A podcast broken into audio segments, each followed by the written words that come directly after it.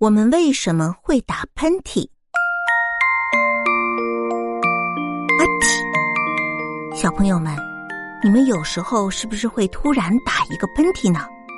那什么样的情况下人才会打喷嚏呢？原来呀，当人们闻到刺激性的气味时，往往就会打喷嚏。我们的鼻腔内有大量的神经细胞。当这些神经细胞被刺激性物质刺激时，神经细胞会迅速的把情况反映给大脑。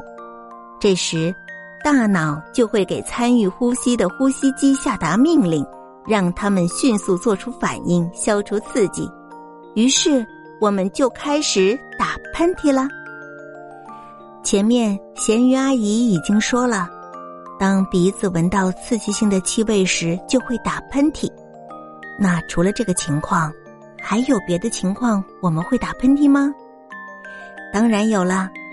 当人们忽然看到强光时，泪腺也会分泌大量的眼泪，这个时候眼泪就会流进鼻腔，刺激鼻黏膜。